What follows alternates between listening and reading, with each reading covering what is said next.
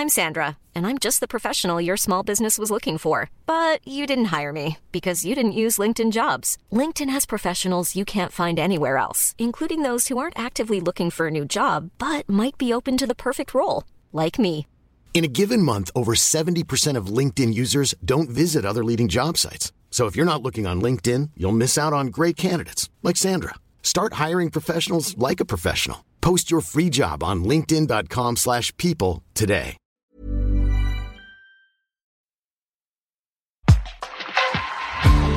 Über uns jede Dosen Leder, kein spielt uns so wieder, so wie man sehen. Mädchen vom Ring, wir haben der Welt so viel zu bieten. Mädchen vom Ring, denn wir sind nicht nur ganz Marieche, Hallo ihr Lieben, da sind wir wieder mit einer neuen tollen Folge von Mädchen vom Ring. Der Podcast. Schön, dass du da bist, Niki. Ich freue mich freu ganz mich doll. Ich du bin ein bisschen total aufgeregt, Du ja. bist aufgeregt. Ich Sag bin auch ein bisschen warum. Sag aufgeregt. warum. Wir sind heute im altehrwürdigen Rathaus zu Köln. Und warum das so ist, das hat was mit unserem heutigen Gast zu tun. Ja, denn es ist niemand Geringeres als die absolute Chefin der Mädchen vom Ring, die Frau Oberbürgermeisterin Henriette Reker, heute zu Gast in unserem Podcast. Ich bin fix und fertig. Hallo, herzlich willkommen. Herzlich willkommen. Vielen Dank. Auch herzlich willkommen hier im historischen Rathaus. Und das ist wahrscheinlich der schönste Titel, den man haben kann, die Chefin der Mädchen vom Ring zu ne? sein. Ja, direkt neues. Briefpapier drucken lassen jetzt. Auf geht's. Ja, wir sind, äh, wir sind nervös, wir sagen es einfach mal direkt. Ähm, alles andere wäre, glaube ich, auch irgendwie merkwürdig. Wir freuen uns wirklich sehr, dass wir hier sein können. Das ist total schön, weil wir sprechen ja in jeder Woche oder in jeder Folge, die wir produzieren, mit einem anderen tollen Mädchen vom Ring. Und äh, das, äh, der Job Oberbürgermeisterin ist natürlich auch einer, wo wir uns gefragt haben, wie wird man denn eigentlich Oberbürgermeisterin der Stadt Köln? Also erstmal ist es ja so, dass äh, die, das Amt äh, einer Hauptverwaltungsbeamtin oder eines Hauptverwaltungsbeamten ähm, selten äh, von einer Frau wahrgenommen wird.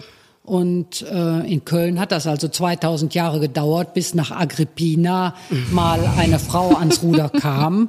Und äh, ich bin das geworden äh, in einer Situation, als äh, ja wesentliche Ratsfraktionen äh, auf Kandidatensuche waren und äh, schwer Kandidaten, die sie wirklich für geeignet halten, äh, finden konnten. Und ich bin dann gefragt worden, ob ich mir das vorstellen kann. Ähm, Ich bin also nicht morgens aufgewacht und habe gesagt, ich werde jetzt Oberbürgermeisterin meiner Heimatstadt. So war es nicht, sondern ich bin gefragt worden und habe dann gesagt, ja, ich kann mir das vorstellen, aber nur, wenn mich drei demokratische Fraktionen aus dem Rat unterstützen. Ja, Ja, und am Ende waren es fünf. ja, super. Super gut. Aber war es trotzdem irgendwie so ein, ähm, ich meine, jetzt waren Sie dann die Erste, die gefragt wurde, als Frau, möchten Sie kandidieren? War das irgendwie auch so ein, ja, jetzt aber erst recht? Also, das wäre halt, äh, ja, war das für Sie auch, dass Sie damit einen richtigen Punkt setzen, dass auf einmal eine Frau auch an der Spitze so einer großen Stadt ist? Also für mich war das offen gestanden nie äh, ein Grund, sondern ich habe auch nie äh, eine Diskriminierung erfahren in meinem Beruf. Ähm, ich bin immer sofort ernst genommen worden äh, aufgrund vielleicht auch meiner selbstbewussten Ausstrahlung. Ich weiß, was ich kann. Ich kann das auch vermitteln. Ja. Ich behalte es nicht für mich. Und äh, die Kompetenz wird auch dann häufig angenommen und geschätzt. Und ähm, für mich war es einfach so, ich war Sozialdezernentin hier äh, in der Stadt und wusste eben, was alles im Argen liegt und ja, hatte so die Möglichkeit, mehr Einfluss darauf zu bekommen, dass Dinge funktionieren. Äh, Ja. Ich will gleich dazu sagen, ähm, was alles auf mich zukam, wusste ich nicht. Ja, gut. Das ist meistens hinterher Das, die äh, Überraschung. ne? hinterher ist man immer schlauer, hätte Ja. man vielleicht lieber doch einen anderen Beruf ergriffen. Was wären Sie denn heute, wenn Sie nicht Oberbürgermeisterin wären? Gab es irgendwie in Ihrem früheren Leben, Sie sind ja auch in Köln groß geworden, gab es da einen anderen Berufswunsch, irgendwas, was Sie gerne gemacht Ja, hätten? also ich wollte als Mädchen immer Astronautin werden, weil ich Wirklich? komme ja aus der Zeit äh, der Mondlandung, Ja. habe auch dieses Jahr Silvester vom Fernsehen verbracht. Äh, wo in Arte dann äh, mehrere Stunden äh, die Geschichte der Mondlandung zu sehen war. äh, verehre auch Alexander Gerst, unseren Astro Alex äh, ohne Ende. Er hat mir mal so ein Emblem geschenkt, was dann auf einem seiner Weltraumanzüge war. Das hat einen ganz dollen Platz hinter meinem Schreibtisch. Ich, äh, das war nur, glaube ich, äh, zu meiner Zeit und ich bin äh, 66 Jahre alt, äh, war das noch ziemlich äh, unvorstellbar, dass eine Frau so einen Beruf erlernt, zumal sie dann durch ihre Zeugnisse nicht ausweist, dass sie in Physik und äh, Mathematik besondere Talente hat. Also ich bin keine schlechte Schülerin gewesen, aber man sieht meinem Zeugnis nicht unbedingt äh, das Talent für die Naturwissenschaften oder die Mathematik an. Aber da habe ich zum Beispiel auch einen lustigen Fakt. Ähm, es gibt die äh, Initiative Macherinnen hier in Köln und die haben gerade zum Weltfrauentag wieder so eine ähm, Plakatreihe auch rausgebracht und es ist tatsächlich eine Astronautin dabei. Und der Fakt zu dieser Frau ist, Null Prozent der Frauen in Deutschland sind Astronautinnen. Also ja, sie mir ist das bekannt. Ne, und das finde ich halt immer, also es ist immer noch Wahnsinn, weil null Prozent ist schon wenig. Der deutschen Frauen, aber es gibt natürlich inzwischen auch Amerikanerinnen, die Ja. als Astronautinnen unterwegs sind. Und es gibt einen ganz tollen Film auch, ähm, der beim Filmfestival Cologne äh, vor zwei Jahren gelaufen ist über eine Astronautin, wie die das also erlebt hat und was sie für Einschränkungen äh, auch hinnehmen muss, wie sie ihre Familie, ihre Kinder, äh, ihr kleines Mädchen enttäuschen muss, wenn sie nicht zur Verfügung steht. Ja, ja. Ja, das ist natürlich gerade bei so Jobs, wo man viel unterwegs ist. Jetzt ist, wenn man auf der Erde unterwegs ist, schon schwierig. Wenn man jetzt auch noch abseits der Erde äh, durch die Gegend reist, ist das natürlich noch mal ein bisschen weiter weg. Das stimmt, wobei es ja schon so ist, dass das bei Männern eher akzeptiert ist, wenn Papa unterwegs ist, als wenn Mama unterwegs ist. Ne? Da ist dann doch irgendwie immer noch so ein anderer Blick drauf und auch bei Frauen häufiger so, dass das, glaube ich, dann eher so ein ähm, Thema ist. Ähm, ja, Sie sind ja auch die erste Ober Oberbürgermeisterin von Köln, also wären Sie auch die erste Astronautin von Köln gewesen. Auf Haben jeden Sie Fall eine das? Vorreiterin. Haben Sie da, also Sie haben ja gerade Ihre Parteilosigkeit angesprochen. Das heißt, das ist in dem Fall eigentlich sogar vielleicht ein positiver Aspekt gewesen und gar keine Hürde, parteilos zu sein. Also das hat wie alles Vor- und Nachteile, parteilos zu sein. Ähm, der Vorteil ist natürlich, man ist sehr viel unabhängiger im Denken und Tun. Äh, Der Nachteil ist, man äh, wird von niemandem in Schutz genommen, wenn man Fehler macht und man kann auch auf die Kompetenzen der Partei, die einen dann eben vorgeschlagen hat, für ein bestimmtes Amt nicht zurückgreifen. Also man ist auch mehr auf sich selbst gestellt. Und ähm, was da überwiegt, äh, weiß ich gar nicht. Ich komme aus einem sozialdemokratischen Haushalt. Meine Eltern haben zwei Zeitungen gelesen. Ich bin also immer ein politischer Mensch gewesen. Aber ich konnte mich nie einordnen äh, in irgendwelche Vereinsleben oder in Clubs. Ich bin in einem Club. Äh, Ich bin so Optimistin. Das sagt Ihnen sicherlich was. Vielen äh, ist ja das fremd, obwohl es die weltweite Stimme der berufstätigen Frau ist. Und es gibt diese, äh, diese Soroptimistinnen seit mehr als 100 Jahren. Äh, In Köln äh, habe ich einen eigenen Club gegründet, Köln Columba. Aha. Und äh, da gehe ich selten hin, weil ich keine Zeit habe. Aber ähm, ich finde es schon unwahrscheinlich gut, auch in so einem Frauenclub zu sein. Ja. Das kann ich verstehen. Also ich bin in einem Kegelclub, Frauenkegel. Wir erreichen zwar jetzt nicht ganz so viel, aber wir haben auf jeden Fall schon ein paar Turniere gewonnen. Was? Auch, auch wichtig. Ähm, äh, würden Sie sich als sehr unabhängige Person beschreiben? Ja, ich glaube, dass ich schon verhältnismäßig unabhängig bin. Ich habe äh, immer mein eigenes Geld verdient und habe auch immer gearbeitet, habe auch immer mehr als zehn Stunden gearbeitet. Ähm, aber ich habe auch äh, ja, Neigung, die man äh, vielleicht äh, eher einer Frau nachsagt als einem Mann. Also ich bügle gerne, ich koche gerne. Ich habe auch nichts dagegen, meinen Haushalt zu machen. Ich habe Ja. jetzt wenig Zeit dazu, aber äh, ich mache das nicht ungern. Also das muss ja auch gar kein Widerspruch sein. Nee, ich so wollte ist gerade es. sagen, Ja. ich finde eigentlich viel schöner, also ne, die Unabhängigkeit, die jetzt gerade hinterfragt wurde und äh, auch diese Ziele und dieses Erreichen der Ziele, dieses Selbstbewusstsein, also das ist, wir sprechen ja, wie gesagt, über Mädchen vom Ring mit Mädchen vom Ring. Das sind Frauen, von denen wir zwei der Meinung sind, dass die äh, genau diese Eigenschaften haben. Dieses Standing für sich selbst, um zu sagen, ja, ich kann das, ich weiß, was ich kann und deswegen werde ich mich damit auch voll reinsetzen. Und das widerspricht halt auch null, ähm, dass man trotzdem Dinge tut, die einem dann vielleicht, die eher in das öffentliche Schema passen, wie jetzt gerne mal bügeln oder kochen. Also das finde ich widerspricht sich gar nicht. Das ist ja sondern auch meditativ. Spricht, und es Ich spricht einfach auch nur dafür, dass man einfach wirklich mit sich selbst im Reinen ist und genau weiß, wo es hingeht. Aber die erfolgreichsten äh, Restaurants werden auch von Männern geführt in der Küche. Das dürfen wir auch nicht vergessen. Auch interessant, oder? Also es ist ja wieder auch so ein eben weiblich, äh, weiblich identifizierter Tätigkeit irgendwie im Haushalt und dann ist es aber im Berufsleben irgendwie so ganz umgekehrt spannend, ja. So Ja, ist es. Ich kann mir vorstellen, also ich komme ja aus einem äh, Handwerkerhaushalt. Mein Vater ist äh, Koch und Konditor gewesen und ich weiß, wie anstrengend äh, solche Berufe sind. Und äh, viele Frauen, vielen Frauen ist das eben einfach auch zu viel. Ja, Ja, und da Das- kommt man ja auch wieder an den Punkt. Aber warum ist es ihnen zu viel? Weil sie eben auch zu Hause äh, Familienarbeit erledigen, die der Mann dann nicht mehr erledigt. Das heißt, wenn Kinder da sind, ist die Kinderbetreuung da.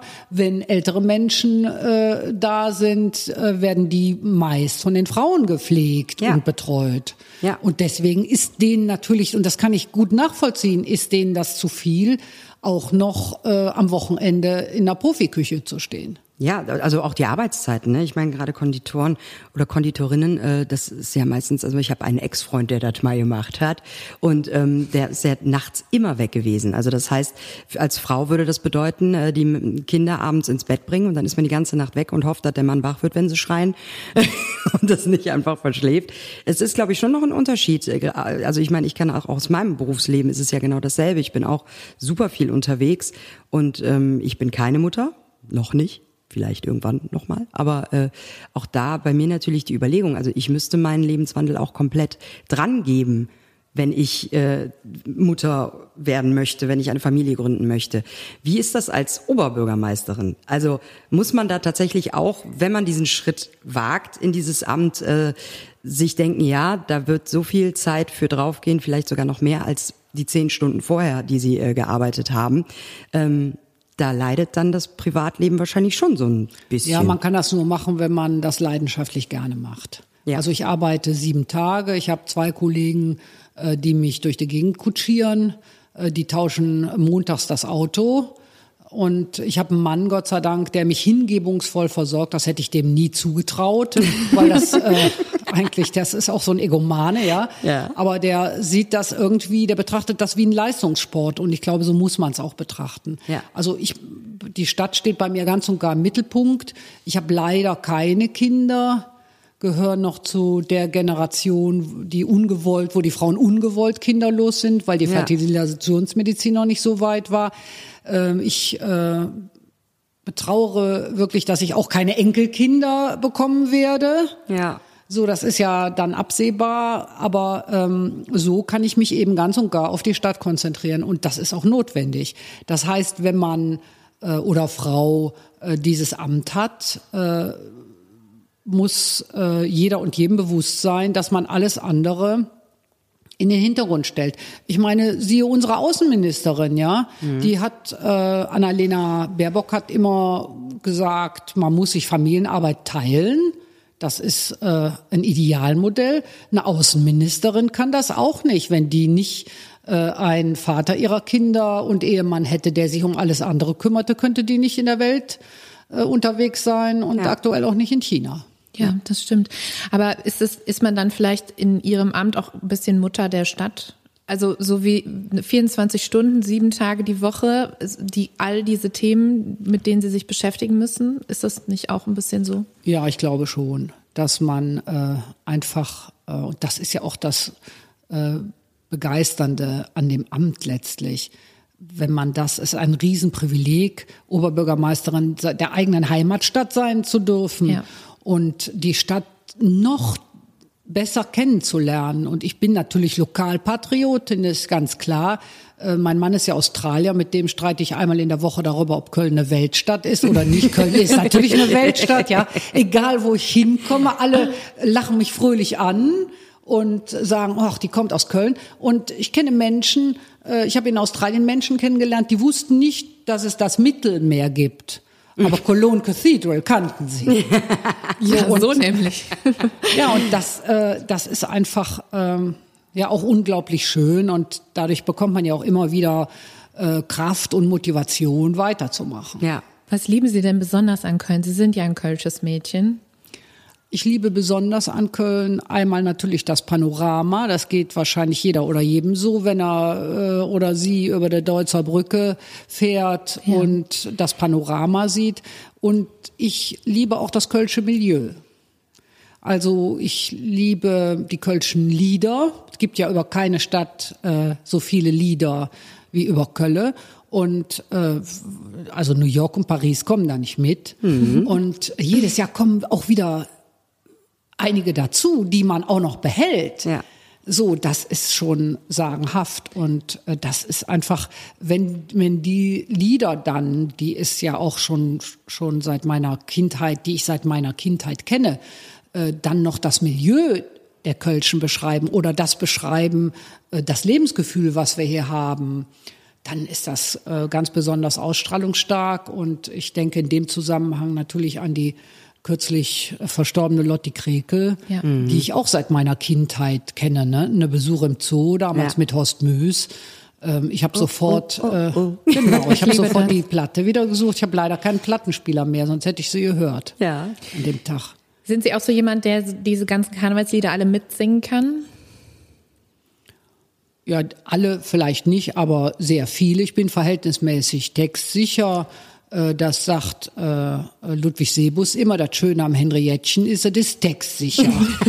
das äh, weiß er. Und ich habe auch als Kind, es gibt Super 8 Filme, äh, ich habe als Kind äh, die Traditionsmärsche gelernt und bin danach marschiert. Ja. Und das ist jetzt das Schöne, wenn ich äh, in der Karnevalszeit äh, hier im Amtszimmer oder im Besprechungszimmer, wo wir jetzt sind, sitzen und die äh, Traditionskurs, also die Spielmannszüge gehen über den Altermarkt, dann höre ich, wer kommt.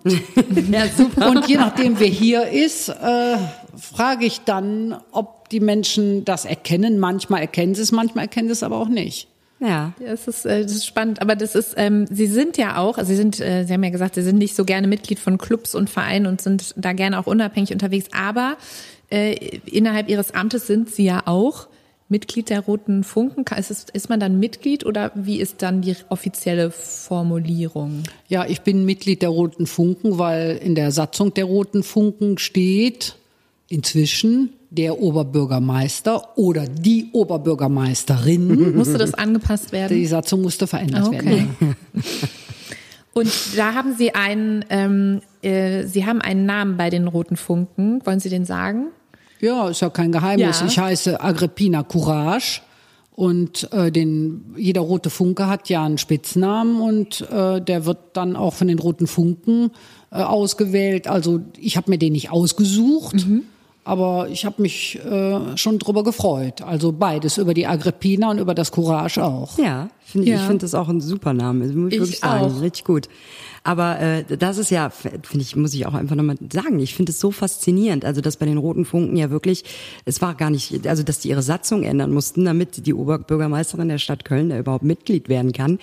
Da kommt, da, Dass sie ihre Satzung auch ändern wollten. ja, Also die hätten ja auch sagen können, machen wir jetzt nicht. ja, ja, natürlich. Ja, So, weil und, haben wir immer äh, so gemacht. Ja, weil, So, und das äh, bisher war das ja auch nie ein Thema. Und äh, also ich muss Ihnen auch sagen, ähm, so eine Uniform anzuziehen ist schon erhebend. Ich habe früher immer gesagt, eine Uniform macht aus jedem Mann was. Jetzt sage ich, eine Uniform macht aus jedem Menschen was. Ja. Also man ist ja schon 30 Zentimeter größer und äh, muss auch durch dieses Weißzeug, was man da drunter hat, Haltung annehmen.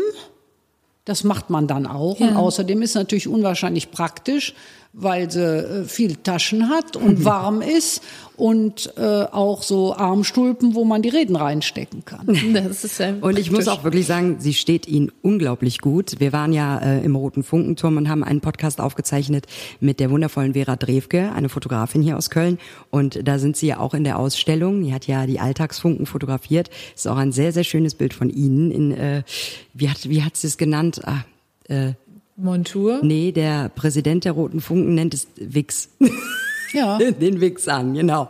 ja, so das- hat er es tatsächlich genannt. Und ähm, ich muss sagen, steht Ihnen ganz hervorragend. Und ich glaube, da würden einige Frauen sind da schon ganz neidisch, dass sie nicht auch in diese Uniform schlüpfen dürfen. Noch Vielen nicht. Dank, aber äh, vergangenes äh, Weiberfastnacht habe ich die Tracht der Hilje Knechte und Mächte, also Mächte in dem Ja. Fall getragen und habe so viele Komplimente bekommen wie noch nie. Ja. Also äh, angeblich steht die mir Noch besser. genau, mindestens genauso gut. Ist ja auch eine sehr schöne Geschichte da, die Jan von Wert Geschichte. Oder auch ein bisschen eine traurige Geschichte. Nee, nicht die Jan von Nee. Wert, die Hilje Knechte, Knecht und, Mächte. und Mächte. Aber haben Sie nicht auch da mal einen Fototermin gehabt mit den Jan von Wert? Weil in meinem Kopf klingelt gerade ein ähnliches Kostüm. Nee, trage ich auch Nein. nicht. Jan von Wert trage ich nicht. Und äh, die Hilje Mächte sind ja, weil sie auch 200 Jahre alt, Genau, Hilje sind ja- Knechte und Mächte wurden ja auch 200 Jahre alt. Und ich wollte äh, Viva Fastelovend mal nicht als Soldat gehen, sondern als Mädchen. Ja. Das kann ich verstehen. Finde ich sehr schön auch, ja. Und ähm, auch da ja interessant. Ich ähm, bin großer Fan von Monika Salchert und äh, habe auch in der Dokumentation und allem, also was, ich habe von der so viele Fakten über Karneval und halt auch Frauen im Karneval gelernt. Also bei den Hilienknecht und Mächte war es ja die absolute Ausnahme, dass Frauen auch in so Vereine aufgenommen wurden und tatsächlich auch äh, in den Umzügen mitgehen durften und so weiter. Das war ja sonst Frauen gar nicht möglich. Und ähm, deswegen finde ich auch da schön, dass die diese 200 Jahre, also das ist ja Fakt, die gibt es auch schon seit 200 Jahren, seit es den Karneval gibt. Ja. Und das hat sich gehalten und das finde ich halt super und es ist eigentlich auch ein gutes Beispiel dafür, dass auch Frauen in diesem ganzen Metier bestehen können und äh, auch was leisten können. Und genauso viel Spaß daran haben. Ja, zu 100 Prozent, ja. Aber das ist es. Feiern Sie denn auch noch Karneval?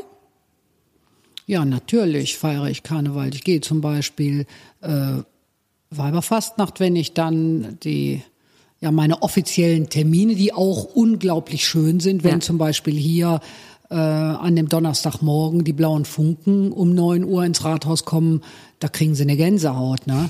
Also die, man hört die ja schon kommen, ja, die spielen ja schon, dann wird das immer lauter, dann werden das immer mehr. Die blauen Funken werden ja sowieso immer mehr. Das äh, ist ja beim Rosenmontagszug genauso. Und dann ist die ganze Piazzetta voll mit blauen Funken. Das ist schon, also da, da feiere ich ja auch schon. Das ist Ja. dann die Lust des Amtes. Ja. Und dann äh, habe ich eben so eine so eine feste Abfolge. Dann gehe ich mal in den Tanzbrunnen oder gehe ich hier zu den Fraktionen, die hier ähm, feiern. Und dann gehe ich zu, zur Rundschau und zum Stadtanzeiger. Und ich beschließe den Tag sehr gerne in der Flora beim ähm, bei der Ehrengarde. Ehrengarde, Da genau, ist, wollte ich grad sagen, äh, ja. Der Robedi Dubball, ne? Ja. Und das ist einfach, da wird dann gefeiert. Ja, super.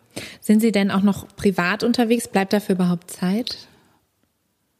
Nein. Nein. Nein, es geht Karne, äh, es geht hier dann äh, freitags weiter mit dem Empfang von äh, Jan und Wert, äh, Jan von Wert, also Jan und Ried kommen dann und dann ist das Prinzenessen und freitags abends ist der Sternenmarsch, äh, eine der schönsten Karnevalsveranstaltungen für mich. Äh, Gott sei Dank äh, nicht weit, kann ich also sozusagen rübergehen direkt zum Altermarkt und äh, kann dann diese atmosphärisch eben einmalige Veranstaltung miterleben. Ja. Ja, das stimmt. Das ist Ja, wirklich und, und wunderschön. äh, Samstag, dann Karnevalssamstag, geht das morgens früh schon los mit dem Appell und dann mit dem Funkenbiwak. Also es geht bei mir immer weiter, Karneval. Aber dann, mir wird das gerade einfach mal so bewusst. Also wenn ich irgendwann mal auf die Idee kommen sollte, Oberbürgermeisterin von irgendwas zu werden, dann würde ich mir auch Köln aussuchen. Also das ist Ja, ja, klar. da Kann ist ich- in kann ich keiner gut- anderen kann ich Stadt, gut verstehen. Das wäre ja in keiner anderen Stadt so ich stelle das auch in unterhaltsam keiner anderen Stadt. Wenn man den Terminplan hört, ich dachte immer, das hat so viel mit Bürokratie zu tun, aber einfach der schön alle Karnevalstage, schön alles mitnehmen und vor allem die schönsten Sachen, dass man da, da muss man dann sein. Das ist ja total schade, dass man da sein muss. Ja, aber es ist ja auch, man darf da sein. Ja, natürlich, Andere, aber- also wenn man äh, Karneval in Urlaub fahren will, ist es nicht der richtige Job. Nee, das stimmt, das stimmt. Skifahren oder so. Ah, uh, wer macht sowas? Ja, also ich meine, Karneval ist natürlich eine super Zeit, um Oberbürgermeisterin zu sein. Das ist ja wahrscheinlich nicht immer so. Ähm, aber es macht Ihnen offensichtlich immer noch Spaß, oder? Ja. Ja. Also ich, es gibt keinen Tag, wo ich hier irgendwie missmutig hingehe. Ich bin sowieso, ich, ich ärgere mich natürlich über Dinge, aber ich bin nicht Launen unterworfen. Also ich stehe sozusagen nicht mit dem falschen Fuß auf. Das gibt es gar nicht bei mir. Ich gehe hier jeden Morgen fröhlich hin und dann äh, ja, erwarte ich, was so kommt an dem Tag. Gibt es irgendwas in Ihren bisherigen Amtszeiten, was für Sie besonders schön gewesen ist? Gibt es eine Situation, an die Sie sich spontan erinnern, wo Sie sagen, das war, das hat Sie besonders bewegt oder bestärkt darin, dass das genau das Richtige für Sie ist, das Amt? Also ich erinnere mich äh, tatsächlich an meinen ersten Tag im Amt. Da kam die Literaturpreisträgerin Hertha Müller. Ja. Und ähm, deswegen konnte ich auch nach einem Attentat, was mich fast mein Leben gekostet hat, pünktlich gesund werden, weil ich äh, einfach Hertha Müller auch gerne kennenlernen wollte. Und äh, das war schon, das war schon toll. Also wir haben dann hinterher zusammengesessen äh, bei einem Abendessen, bei dem ich sozusagen noch nicht teilnehmen konnte, weil ich nicht schlucken konnte. Und ich werde nie vergessen, und da gab es so eine Blumendekoration und Hertha Müller sagte dann, die sieht ja aus, als wollte man heiraten. Aber das sind natürlich, das sind Highlights, äh, das ist vollkommen klar. Es ist auch ein Highlight, wenn äh, Barack Obama äh, nach Köln kommt, auch als er nicht mehr im Amt war äh, und ich ihn dann fünf Minuten sozusagen für mich habe, ja. Also wer hat schon diesen chari- charismatischen äh, Ex-Präsidenten ähm, der Vereinigten Staaten für sich. Also ich habe morgens ähm, meinem Ehemann beim Frühstück gesagt, es könnte sein, dass heute, äh, dass ich heute Barack Obama treffe. Ja, hat er gesagt. Der wird, äh, du wirst dann sagen, heartily welcome to Cologne, Mr. President, und der wird sagen, thank you, äh, Mayor, und vielleicht gibt er dir auch noch die Hand. Und dann habe ich so etwas ja, leidend gesagt. Und wenn er doch mit mir sprechen will, was soll ich dann dann sagen? Und dann haben wir das geübt, äh, was ich sagen sollte. Allerdings, der Perry hat das dann auch in Englisch mir sozusagen vorgesagt, nämlich, als er gewählt wurde, äh, hatten wir alle die Hoffnung, dass jetzt äh, Menschen, die äh, einfach den Frieden lieben, auch friedlich zusammenleben können auf der Welt. Und ich wurde meinen Spruch aber gar nicht los, weil äh, Barack Obama ist ein Mann, der ja in einer Sekunde Nähe herstellt. Das war so, als hätte ich den gerade beim Bäcker getroffen. Und ganz am Ende habe ich es dann gerade noch so gesagt. Ne? So, Übrigens, ich bin Habe ich ihm das noch mitgegeben. Ja, ja. Ja, Das war- super. So, das sind einfach solche Momente. Äh, und überhaupt äh, habe ich nur durch das Amt äh, die Gelegenheit, Menschen kennenzulernen, äh, die ich äh, sonst nie kennengelernt hätte in der Form Wolfgang Niedecken, für den ich natürlich geschwärmt habe als als äh, junge Frau verdammt lang Natürlich, her. Grüße gehen raus. Oder natürlich Grüße auch jetzt äh, und das ist auch was, was mich wirklich bewegt, so die Nähe zu den Blackfoes. Ich meine, man muss sich eben vorstellen, ich stehe 50 Jahre oder mehr als 50 Jahre bei denen vor der Bühne. Ja. Ich erinnere mich daran, als die kamen, war ich ja noch sehr jung und hatte äh, ich fand, wir fanden die jungen Leute, fanden die alle toll. Und die anderen, die äh, den Sitzungskarneval liebten, sagten dann, äh, wie sehen die denn aus, ne? Lange Haare. Und dann äh, wollte das Festkomitee, wollte die ja in Frecke zwängen. Ja, Das haben die ja nicht mitgemacht. Und wir jungen Leute fanden das natürlich toll. Ne? Rebellion, ja. Aber ich muss noch mal kurz auf Barack Obama, äh, viel absolut großartig, aber da ist dann auch eine so selbstbewusste und äh, ja von sich überzeugte Frau wie Henriette auf, also wirklich aufgeregt. Wenn es heißt, heute kommt Ja, Barack, ich bin, kommt der Barack vorbei. Ich bin dann aufgeregt, aber ich bin auch aufgeregt, wenn so Situationen auf mich zukommen, dass sich Menschen hier äh, um hohe Ämter bewerben, weil äh, ich will ja aus denen auch das Beste rausholen. Ja, Ja. ich bin genauso aufgeregt wie die auch, wenn Ja. ich solche Vorstellungsgespräche führe. Hm, ja, okay. Das verstehe ich. Das kann ich total gut verstehen. Aber ich muss ja auch sagen, also mein, mein Job äh, hat mich ja jetzt auch dazu gebracht, dass ich die Frau Oberbürgermeisterin mal kennenlernen darf. Also es gibt ja immer diese Situation. Ich finde das total schön, wenn man einen Job erfüllt oder eine, äh, eine Leidenschaft auslebt und darüber dann Menschen kennenlernt, die man bewundert, die man vielleicht sonst immer nur aus der Ferne betrachten konnte, finde ich absolut großartig. Die Sophie hat auch gerade ein Grinsen im Gesicht wie ein Honig. Ja, ich bin auch Fan. Aber ich habe ja auch gesagt, ich freue mich sehr, Sie kennenzulernen. Ich habe Sie das letzte Mal bei der Prinzenproklamation auf der Bühne gesehen Ja. und Oh, dann ja. mal war mal irgendwann in der Lokalzeit über Sie Ja, äh, eine Sendung, die sehe ich dann abends nicht, weil ich noch nicht da bin, aber morgens in der Mediathek Ja. habe ich Sie auch gesehen. Ja, ja, es war ja auch da, fand ich äh, total schön. Also für mich war es ja auch äh, ein ganz, ganz wichtiger Schritt für den Kölner Karneval, als es dann hieß, ich darf diesen Song auf der Prinzenproklamation ähm, performen. Ich fand es ein bisschen schade, dass gesagt wurde, die einzige Frau auf der Bühne, weil das stimmte ja nun wirklich nicht. Vorher hatten sie ja bereits die Proklamation durchgeführt. Aber ich glaube, es ging da vielleicht eher auch um Künstler, also weil ansonsten waren die Künstler auf der Bühne ja äh, durchweg männlich. Aber ähm, ich war auch sehr froh danach, so viel Unterstützung in der Presse von Ihnen zu bekommen. Also es war ja wirklich, ähm, wurde viel gefragt, wie Sie dazu stehen, einen weiblichen Prinzen vielleicht irgendwann mal zu, äh, zu proklamieren. Und ähm, ja, es ist halt wirklich die Frage, warum nicht? Das ist die einzige Frage, die ich da zu stellen habe. Und deswegen fand ich es einfach schön. Das war, also mich hat das sehr mit Ihnen verbunden, dass ich da in der Presse den Zuspruch von Ihnen bekommen Ja, habe. schön, freue ich mich. Ja, also ich sag mal, unser Dreigestirn, diese Figuren können Frauen genauso gut ausfüllen wie Männer. Ja, Es ist halt ein Kostüm. es sind Rollen, ja. Es ist eine Rolle, ja.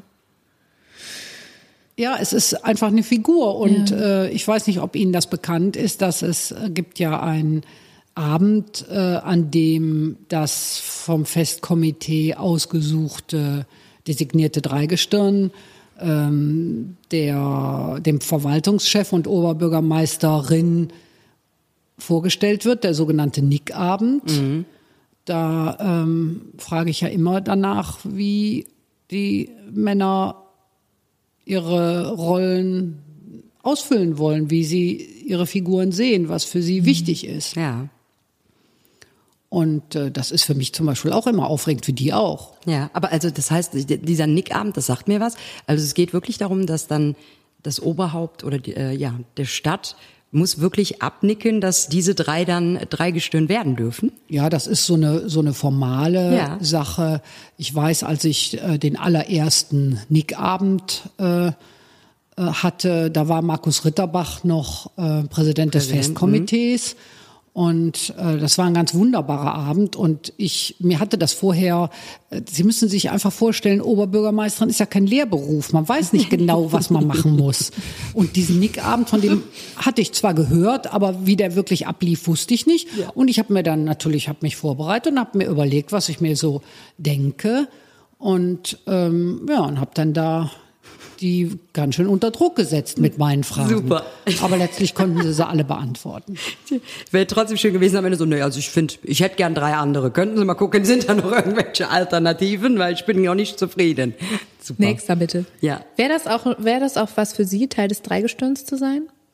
Nach der Amtszeit wahrscheinlich ist ja sonst keine Zeit für. Also wir haben uns tatsächlich, wir haben uns tatsächlich überlegt, ähm, die äh, Stadtdirektorin Andrea Blome, die Kämmerin äh, Frau Dr. Diemert und ich, ob wir zum 1. April äh, den Aprilscherz machen. Wir bewerben uns und wollen dreigestirn werden, haben dann aber Schön. gedacht, das ist nicht die richtige Zeit, um vielleicht durch den Krieg in der Ukraine und dann das Erdbeben und da irgendwie Ja. dann so einen Witz zu machen, der das passte Ja. einfach nicht in die Zeit und deswegen haben wir es dann nicht gemacht. Wobei auch da die Kölschen ja eigentlich immer vorweg waren, ne? Also dass der Frohsinn ja oft auch vieles überlagert hat, was ich, was ich zum Beispiel an dieser Stadt einfach liebe. Dass Frohsinn und Freude und dieser Zusammenhalt, den wir untereinander haben, halt auch äh, in den schwierigeren Zeiten vielleicht ein bisschen was in die Welt raussenden kann. Naja, die Kölschen haben äh, vor es, äh, ja am Rosenmontag immerhin die größte Friedensdemonstration Ja. ähm, Kölns ähm, vielleicht auch Deutschlands ever gegen den Ukraine-Krieg äh, Ja. statt äh, Frau Gestusen und ich zu, waren zu mittendrin. Waren mitten Wir waren am kaum geschlafen hatten, wir waren mittendrin. Das, äh, da gibt's ja ein ganz fantastisches äh, Foto eines Kölner Fotografen. Das habe ich jetzt noch dem Bürgermeister von Dnipro, unserer Projektpartnerstadt, mitgegeben in die Ukraine. Der wird das in sein Amtszimmer äh, hängen. Der hat hatte sowas noch nie gesehen, solche Menschenmengen. Ja. Und selbst Wolfgang Niedecken, der ja da Arschu, Zeng auseinander erlebt hat, Ja. hat gesagt, so viele Leute waren es auch nicht.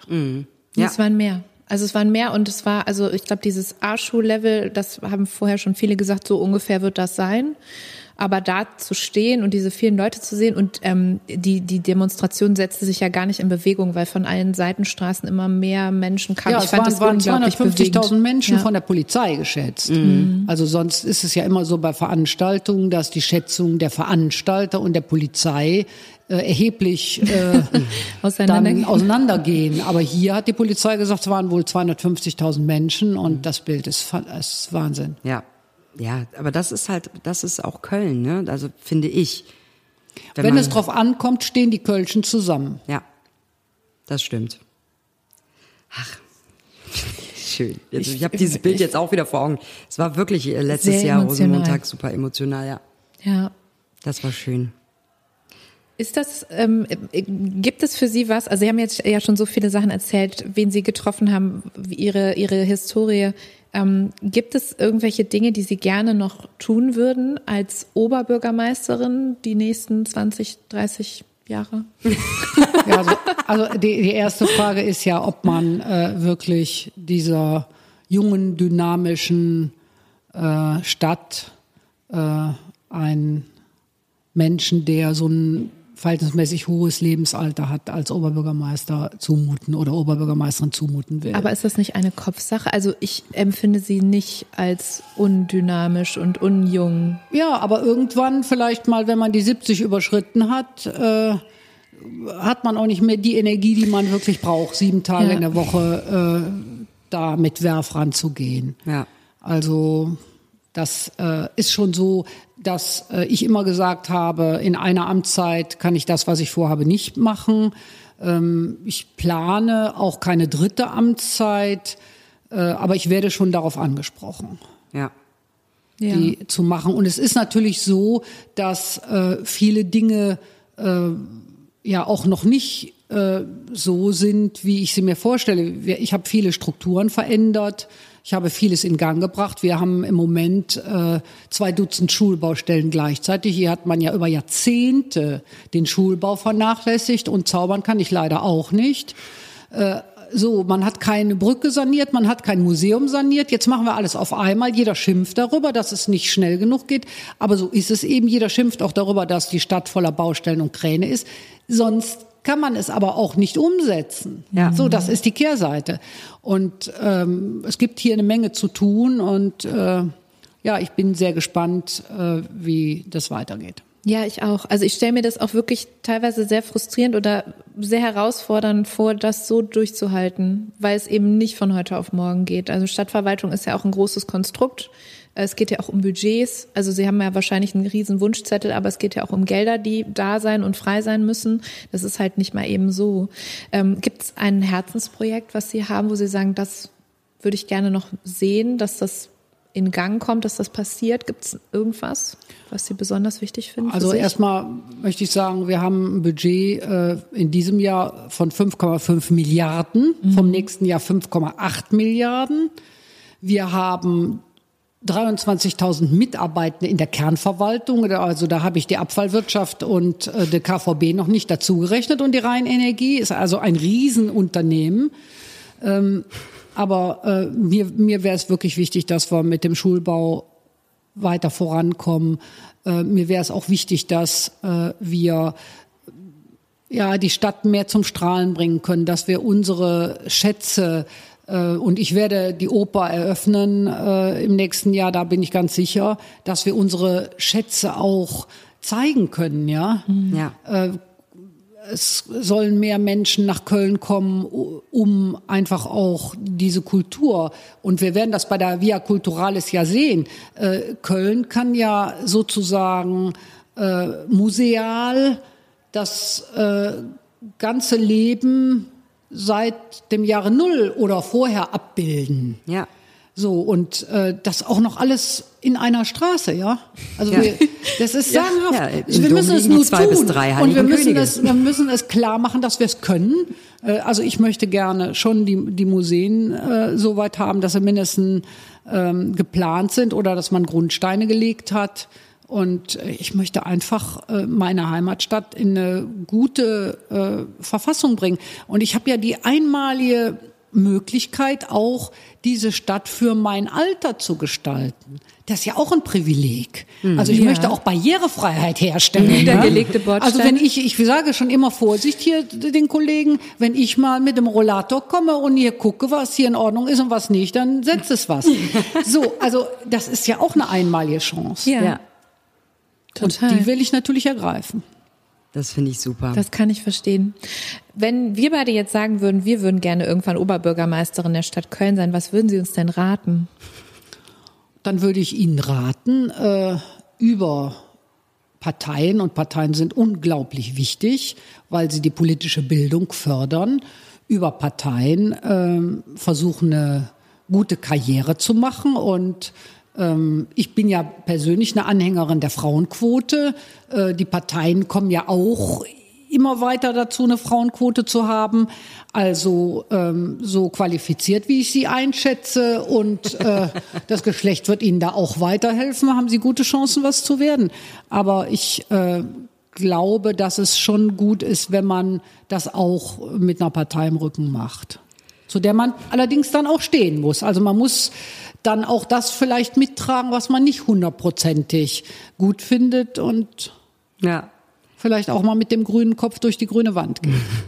Aber da muss ich jetzt tatsächlich Frau Gesthusen nochmal, also nicht, dass jetzt hier wieder die, dann kommt das Gerücht auf, erst will sie Prinz werden, jetzt will sie Bürgermeisterin werden, also, oder Oberbürgermeisterin, hör auf, für so Gerüchte in die Welt zu setzen. Äh, ich kann jetzt nur noch sagen, tausend, tausend Dank. Also das war ein so absolut wunderbares Gespräch. Ich habe tolle Sachen erfahren, die ich vorher nicht wusste über Wikipedia, über Sie. Und ähm, ja, also ich bin stolz mittlerweile als Kölnerin, so eine tolle Frau an der Spitze zu haben, so ein tolles Mädchen vom Ring. Ähm, meine Chefin nennen zu dürfen, die über alles ähm, ihr Auge ähm, hat. Und ja, tausend, tausend Dank, dass wir hier sein durften. Sehr gerne. Wir Ich bin auch stolz auf Sie beide. Dankeschön. Vielen Dank.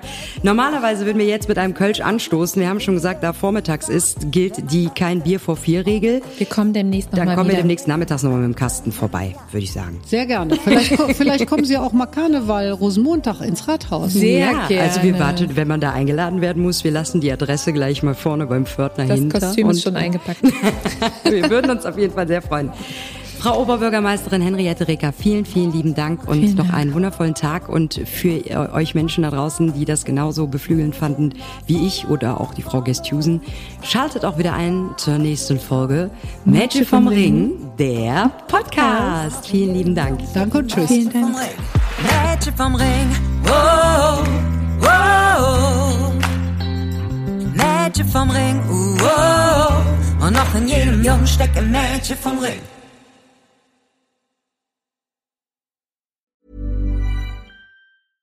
Imagine the softest sheets you've ever felt. Now imagine them getting even softer over time. That's what you'll feel with Bowl and Branch's organic cotton sheets. In a recent customer survey, 96% replied that Bowl and Branch sheets get softer with every wash. Start getting your best night's sleep in these sheets that get softer and softer for years to come. Try their sheets with a 30-night guarantee. Plus, get 15% off your first order at bowlandbranch.com. Code BUTTERY. Exclusions apply. See site for details.